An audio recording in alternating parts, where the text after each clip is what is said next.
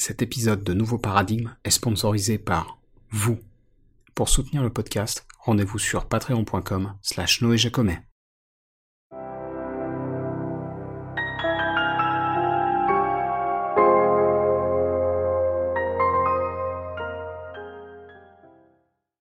Salut à toutes et à tous, je m'appelle Noé Jacomet et vous écoutez Nouveau Paradigme, le podcast qui explore les problèmes et les courants de pensée qui parcourent notre société, sans tabou et sans préjugés. Alors dans l'épisode précédent qui s'appelait Le prix du progrès, j'avais évoqué un petit peu Facebook et Twitter et les effets que les réseaux sociaux pouvaient avoir sur nos régimes politiques, notamment à travers les phénomènes de désinformation, de fake news, etc. Mais c'était pas le sujet principal de cet épisode qui se focalisait avant tout sur Instagram et TikTok et sur les effets que ces réseaux sociaux semblent avoir sur nous en termes de santé mentale, notamment auprès des plus jeunes et en particulier au sein de la génération Z. Je m'étais appuyé sur le travail notamment de Jonathan Haidt, que je vous recommande encore une fois, mais donc aujourd'hui, on va vraiment se focaliser sur des questions d'ordre plus politique et communicationnel, et aussi un peu sur le fonctionnement algorithmique de réseaux qui visent donc plutôt les adultes, et principalement Facebook, même si certaines des choses que je vais dire à propos de Facebook s'appliquent en fait aussi à Twitter. Alors avant de poursuivre, je voudrais faire une rapide parenthèse, parce que je sais qu'au sein de ma génération, et c'est plus vrai encore auprès des jeunes adultes de la génération Z, Facebook est vraiment considéré comme has-been, comme un réseau qui a plus trop d'impact ni d'avenir. Et là-dessus, je tiens à vous mettre en garde. Attention, c'est peut-être vrai pour les gens de notre âge et en particulier dans les pays occidentaux, mais c'est pas du tout quelque chose qui se vérifie au global, à l'international. Parce que ce qu'il faut bien garder en tête, c'est que nous, on est un peu blasé de Facebook, parce qu'en gros, ça fait déjà une bonne douzaine d'années qu'on est dessus, voire même un peu plus pour certains. Mais l'accès à Internet, il s'est pas fait d'une manière uniforme à l'échelle planétaire. Et donc dans d'autres pays, il y a des gens qui sont sur Facebook depuis relativement peu de temps, et qui considèrent pas du tout que c'est has-been, quel que soit leur âge d'ailleurs. Donc seconde précision, vous le savez sans doute déjà, mais Facebook, et là je parle de l'entreprise, est en train de se rebrander, si vous me pardonnez cet anglicisme de marketeux, avec notamment un nouveau nom pour sa maison mère qui, s'appellera dorénavant Meta. Euh, du coup, gardez ça en tête parce que dans cet épisode, pour plus de clarté, je vais essayer d'utiliser les bons termes, à savoir que quand je parlerai de l'entreprise, je parlerai de Meta, et quand je parlerai du réseau social, je parlerai de Facebook. Voilà donc pour les précisions, et avant de poursuivre, j'aimerais comme d'habitude vous rediriger vers les ressources sur lesquelles l'épisode d'aujourd'hui s'appuie, et donc, en l'occurrence, il y a principalement deux sources en fait. D'abord, les révélations de Frances Haugen, qui est la lanceuse d'alerte qui a fait fuiter euh, il y a quelques semaines les Facebook Files, et on va évidemment beaucoup parler de ça, parce que je l'ai écouté elle, notamment dans un podcast anglophone qui s'appelle Your Undivided Attention. Et j'ai aussi lu un très bon article qui s'appuie euh, encore sur les Facebook Files, et qui, comme ceux de l'épisode précédent, est paru dans The Atlantic. Euh, il est écrit par Adrian LaFrance, oui, c'est comme ça que ça se prononce, et donc l'article s'appelle History Will Not Judge Us Kindly, qu'on pourrait traduire par L'histoire ne sera pas tendre avec nous. Euh, c'est visiblement une citation d'un employé de Meta qui date du 6 janvier 2021, date à laquelle vous vous souvenez un groupe de manifestants relativement agressifs s'était introduit dans le Capitole des États-Unis à Washington. Alors si c'est plus très frais dans votre mémoire, je vous rappelle un peu les faits. Ce groupe de manifestants semblait notamment euh, avoir pour objectif de s'en prendre à Mike Pence, le vice-président de Donald Trump, qui était sur place pour participer à la certification des résultats du vote du collège électoral, lors des présidentielles américaines de 2020. Et donc, il était là pour authentifier les résultats en fait.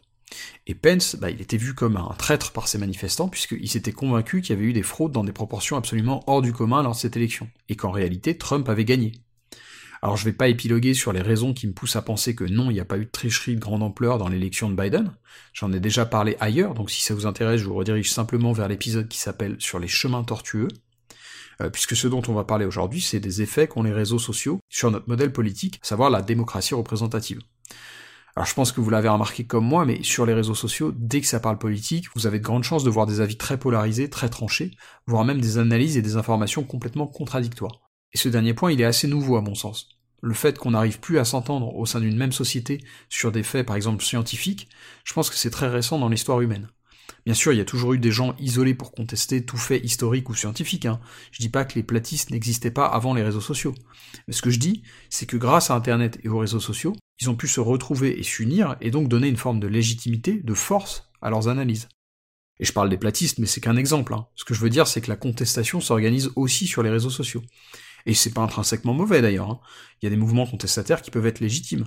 Mais à l'inverse, il y en a aussi qui peuvent ne pas l'être. Et justement, pour revenir au sujet de l'invasion du Capitole, là où l'article de The Atlantic est intéressant, c'est qu'il raconte un peu les événements de cette journée à travers les yeux des employés de Meta, qui à l'époque s'appelait encore Facebook. Et notamment, ce que l'article raconte, c'est que bah, il y a plusieurs voix qui se sont élevées euh, au sein de Facebook pour dire attention, on a notre part de responsabilité dans ce qui est en train de se passer. Et cette responsabilité, on va la détailler après quand on parlera des, révélations de Frances Haugen, mais elle est liée au fonctionnement même de Facebook, et à la façon dont sont hiérarchisés les contenus dans votre fil d'actu.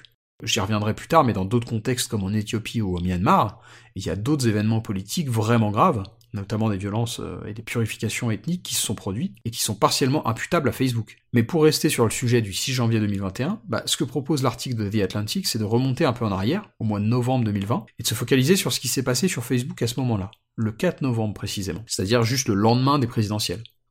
Ce jour-là, il y a un activiste américain qui a créé un groupe Facebook Stop the Steal, donc euh, arrêter le vol, et qui avait pour but de réunir des gens autour de cette idée d'une fraude massive en faveur de Biden, et de la nécessité d'y remédier. En 24 heures, ce groupe rassemblait plus de 330 000 personnes. Et la parution de nouvelles publications ou de commentaires se faisait à une fréquence telle qu'il était devenu ingérable pour l'admin du groupe. Alors rapidement, Facebook a jugé que c'était totalement incontrôlable et donc la page a été fermée. Alors je vais pas épiloguer sur cet événement, si vous, si vous parlez anglais, je vous redirige simplement vers l'article de The Atlantic qui est disponible gratuitement, vous l'aurez en lien dans la description euh, YouTube. Mais évidemment, ça, ça pose la question du rôle des plateformes dans la gestion des contenus qu'elles diffusent, et tout l'aspect légal qu'il peut y avoir derrière. Et on y reviendra. En tout cas, ce que l'exemple de Stop the Style euh, illustre bien, c'est la viralité que peuvent avoir certains sujets. Et pour compléter un peu le tableau, il faut se pencher sur ce que raconte Frances Haugen. Donc pour rappel, Frances Haugen, c'est une ingénieure spécialiste des données et des algorithmes, qui a travaillé notamment chez Yelp, chez Google, chez Pinterest et plus récemment chez Facebook, notamment sur les problématiques de désinformation civile euh, sur les réseaux sociaux. Euh, et c'est elle qui a fait fuiter les Facebook Files, qui rassemblent des milliers de documents internes qui ont révélé un certain nombre de choses sur les pratiques de la firme de Mark Zuckerberg. Et Frances Haugen, elle a décidé de faire fuiter ces documents parce qu'elle a constaté des conflits entre ce qui était dans l'intérêt du public, des utilisateurs de Facebook, et ce qui était profitable du point de vue de l'entreprise. Et notamment, pour rester sur la thématique des groupes, l'un des systèmes mis en place par Meta et qui montre qu'il y a clairement des démarches mercantiles au sein de la boîte, ce sont certaines logiques de fonctionnement qui sont complètement biaisées dans la façon dont Facebook vous montre du contenu et structure votre fil d'actualité. Et honnêtement, certains détails sont à la fois fascinants et terrifiants. Je vous en donne par exemple un, si vous êtes un peu comme moi, je pense que le peu de temps que vous passez sur Facebook, c'est surtout dans des groupes. Et des groupes Facebook, il y en a pour plein de choses. Moi, je suis aussi bien sur des groupes d'échange sur euh, la philosophie de Spinoza que sur des groupes de fans du plasticien Giger, qui a travaillé sur les films aliens, euh, mais aussi dans des groupes de ce qu'on appelle du shitposting. Enfin voilà, il y en a vraiment pour tous les goûts. Et donc parmi les choses que Frances Haugen explique, il y a un truc que j'ai trouvé complètement fou dans le fonctionnement algorithmique de Facebook. C'est un système qui fait que si vous recevez une invitation à un groupe Facebook, même si vous ne l'acceptez pas, vous allez voir apparaître dans votre fil d'actu des contenus en lien avec ce groupe pendant 30 jours. Et si pendant cette période vous interagissez avec un de ces contenus, si par exemple simplement vous mettez un like, bah, Facebook va considérer ça comme, un ghost follow. C'est le terme de Frances Haugen. Et ce que ça veut dire, c'est que pour l'algorithme, vous avez implicitement dit que vous étiez intéressé par ce groupe, et donc il va continuer à alimenter votre fil d'actu avec des publications qui émanent de cette page, avec lesquelles vous avez interagi, même si techniquement vous avez jamais accepté d'en faire partie. Et évidemment, tout ce que je vous décris là, ça a été conçu sciemment, à dessein, pour faire en sorte que les utilisateurs restent sur la plateforme au maximum. Alors Meta se défend en disant que ça permet d'aider des utilisateurs de Facebook qui sont pas hyper familiers du numérique, euh, si par exemple ils ont pas bien compris comment adhérer à un groupe, etc. Et il y a peut-être une part de vérité là-dedans. Mais faut pas se leurrer. C'est avant tout une logique de profit qui a motivé ce choix de design, parce qu'en interne, visiblement, chez Meta, ils se sont aperçus que les gens qui faisaient partie de groupes Facebook restaient plus longtemps en ligne. Et donc évidemment, c'est complètement malhonnête comme système sur le principe, mais à la limite, tant qu'on reste dans des choses un peu triviales comme mon groupe de fans de Giger, bah, on pourrait se dire, finalement on s'en fout un peu, ça représente pas un grand danger. Et c'est vrai, mais vous l'aurez compris, le problème c'est plus quand on a affaire à des groupes comme Stop the Style, qui ont une influence énorme sur des sujets très sensibles. Parce que là, clairement, il y a eu des violences le 6 janvier 2021, dont on sait, et encore une fois, je vous redirige vers l'article de Adrian LeFrance, mais donc on sait que parmi les gens qui sont venus au Capitole ce jour-là, il y en a un paquet qui se sont radicalisés en ligne. Et encore, ça c'est juste la partie visible de l'iceberg pour nous en Occident, parce qu'on a une version relativement clean de Facebook. Mais comme je l'ai dit plus tôt, il y a des pays où il y a eu des faits de violence plus graves encore, comme l'Éthiopie et la Birmanie. Myanmar, Birmanie, c'est la même chose. Hein. Euh, et là encore, si ça vous intéresse, je vous mettrai des liens vers des articles, en français cette fois, dans la description YouTube. Mais ce qu'il faut retenir, c'est encore une fois quelque chose dont parle Frances Haugen, sur les choix faits par Meta dans la distribution, le fonctionnement et la gestion de Facebook à l'international. Et ce qu'elle explique, c'est que à mesure que la plateforme Facebook devenait de plus en plus populaire, bah, l'entreprise a conquis de nouveaux marchés et s'est implantée dans de nouveaux pays dont les peuples parlaient d'autres langues, etc. Ça a commencé par l'Europe de l'Ouest, puis ça s'est répandu à travers le monde, et aujourd'hui Facebook est disponible dans plein de pays et en plein de langues. Et ça, le problème que ça représente en termes d'investissement, c'est que visiblement, pour développer des normes de sécurité sur l'utilisation qui est faite de la plateforme, bah, il y a un certain nombre d'investissements et de coûts qui sont incompressibles. C'est-à-dire qu'ils vont coûter la même chose que vous le développiez pour une langue comme l'anglais qui est parlé par énormément de gens, ou pour une langue comme l'amarique qui compte quelques dizaines de millions de locuteurs. Et du coup, on se retrouve dans un système où, paradoxalement, alors que nous, en France, on est déjà inquiet de ce qu'on trouve sur les réseaux sociaux, bah, c'est bien pire dans d'autres pays où, justement, Meta n'a pas investi suffisamment pour faire en sorte que Facebook soit une plateforme relativement sûre. Et c'est aussi ça qui explique en partie les violences en Birmanie et en Éthiopie, dont je parlais plus tôt. Et donc, in fine, il y a plusieurs choses, en fait. D'abord, il y a la question des appels purs et simples à la violence. Et là, c'est juste une question de moyens, en fait. Il faut investir pour censurer, purement et simplement. Ensuite, il y a la question plus politique de savoir ce que devraient faire des plateformes comme Facebook ou Twitter quant à la prolifération de fake news, de contenu type désinformation, etc. Tout ce qui a trait, on va dire, à la liberté d'expression. Et là-dessus, j'ai pas tellement un avis tranché en fait, parce que je pense que la censure pure et simple est pas toujours productive. Et donc je reste relativement agnostique sur la question, notamment parce que j'ai pas assez de connaissances pour savoir comment la régler, euh, en particulier sur l'aspect légal, dont on parlait un peu plus tôt. Et enfin, le troisième point, c'est celui de la hiérarchisation des contenus, et de son effet sur la radicalité. Et là, on entre dans le domaine euh, vraiment algorithmique. Or, clairement, sur ce sujet, Meta nous présente un problème dans le sens où les algorithmes qui régissent la façon dont votre fil d'actu va vous être présenté sur Facebook, bah, hiérarchisent les contenus d'une façon très opaque, mais qui, comme on l'a évoqué plus tôt avec les groupes, visent à vous maintenir sur la plateforme et à faire en sorte que vous y restiez le plus longtemps possible, euh, tout en maximisant votre taux d'engagement taux d'engagement, enfin l'engagement, c'est le fait qu'un utilisateur interagisse avec une publication, que ce soit par un clic, un commentaire, une réaction comme un j'aime, un partage, etc. Et donc, grosso modo, en fait, ce qui va vous être présenté en haut de votre fil d'actu, ce sont les contenus qui, du point de vue de l'algorithme, ont le plus de chances de vous maintenir en ligne. Et malheureusement, et ça c'est un fait qui n'a rien à voir avec les réseaux sociaux en soi, mais plutôt à voir avec la psychologie humaine, mais il se trouve que ce qui a le plus de chances de vous maintenir en ligne, ce sont, euh, entre autres, des contenus extrêmes, polarisés, agressifs, clivants, etc. Et là-dessus, il n'y a pas forcément de remède miracle. Hein. Je pense qu'avant tout, ce qu'il faut faire, c'est avoir une discussion honnête à ce sujet. Parce que ce que propose Frances Haugen, à savoir un simple fil d'actu chronologique, ça réglerait pas forcément le problème. Parce que pour que ça fonctionne, il faudrait que tous les grands acteurs des réseaux sociaux se mettent d'accord sur ça. En tout cas, clairement, on voit bien que les réseaux provoquent des choses qu'on n'avait pas forcément anticipées et qui peuvent être dangereuses pour nos sociétés. Et donc, in fine, la raison pour laquelle je vous parle de tout ça, que ce soit dans l'épisode précédent sur TikTok et Instagram, et leurs effets sur la santé mentale des jeunes, puis aujourd'hui sur les Facebook Files et les effets des réseaux sociaux sur nos systèmes politiques. Donc si je vous parle de tout ça, c'est parce qu'il y a une comparaison qui a été faite dans le podcast dont je vous parlais dans l'intro, entre ce que vivent maintenant les géants de la tech comme Meta, et ce qu'a pu connaître l'industrie du tabac, qui a freiné des deux pieds, d'abord pour reconnaître la dangerosité de la cigarette dans les années 50-60, et ensuite pour reconnaître le côté addictif de la nicotine dans les années 90.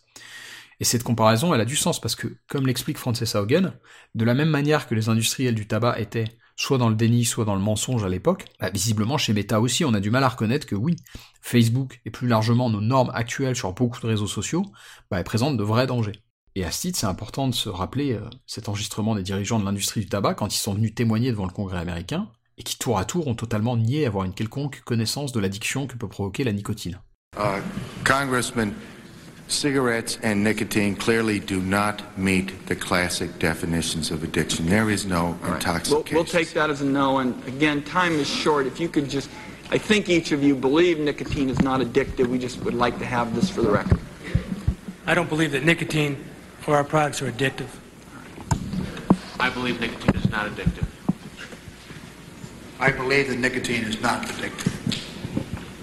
I believe that nicotine is not addictive. Et donc c'est pour ça que le moment actuel, il est crucial pour les réseaux sociaux. Parce qu'il faut que les gens qui dirigent des entreprises comme Meta ou Twitter, bah, ils soient mis face à leurs responsabilités. Et encore une fois, comme le dit très bien Frances Haugen, il y a des changements très simples qui peuvent avoir des impacts significatifs sur le climat politique. Le simple fait que Twitter ait mis en place ce système qui vous force à cliquer sur un article avant de le partager, bah, visiblement ça participe déjà à réduire la polarisation du débat. Alors c'est qu'un exemple, hein, et c'est pas une solution miracle non plus. Mais là-dessus, il semble qu'il y ait quand même une corrélation à faire avec la loi de Pareto, dans le sens où visiblement, ici encore, on peut arriver à des effets très importants en investissant finalement relativement peu de ressources. Mais pour ça, il faut sortir du déni, et donc admettre qu'il y a un problème, et s'activer pour le régler. Et comme toujours, hein, je suis lucide sur le fait que c'est pas un épisode de mon petit podcast qui va régler quoi que ce soit, mais je pense justement que c'est en multipliant les échanges et les discussions sur ce sujet, et en informant les gens comme j'essaie de le faire à ma modeste échelle, qu'on peut aboutir à des changements productifs. Et donc d'ici le prochain épisode, prenez soin de vous, et à bientôt dans Nouveau Paradigme.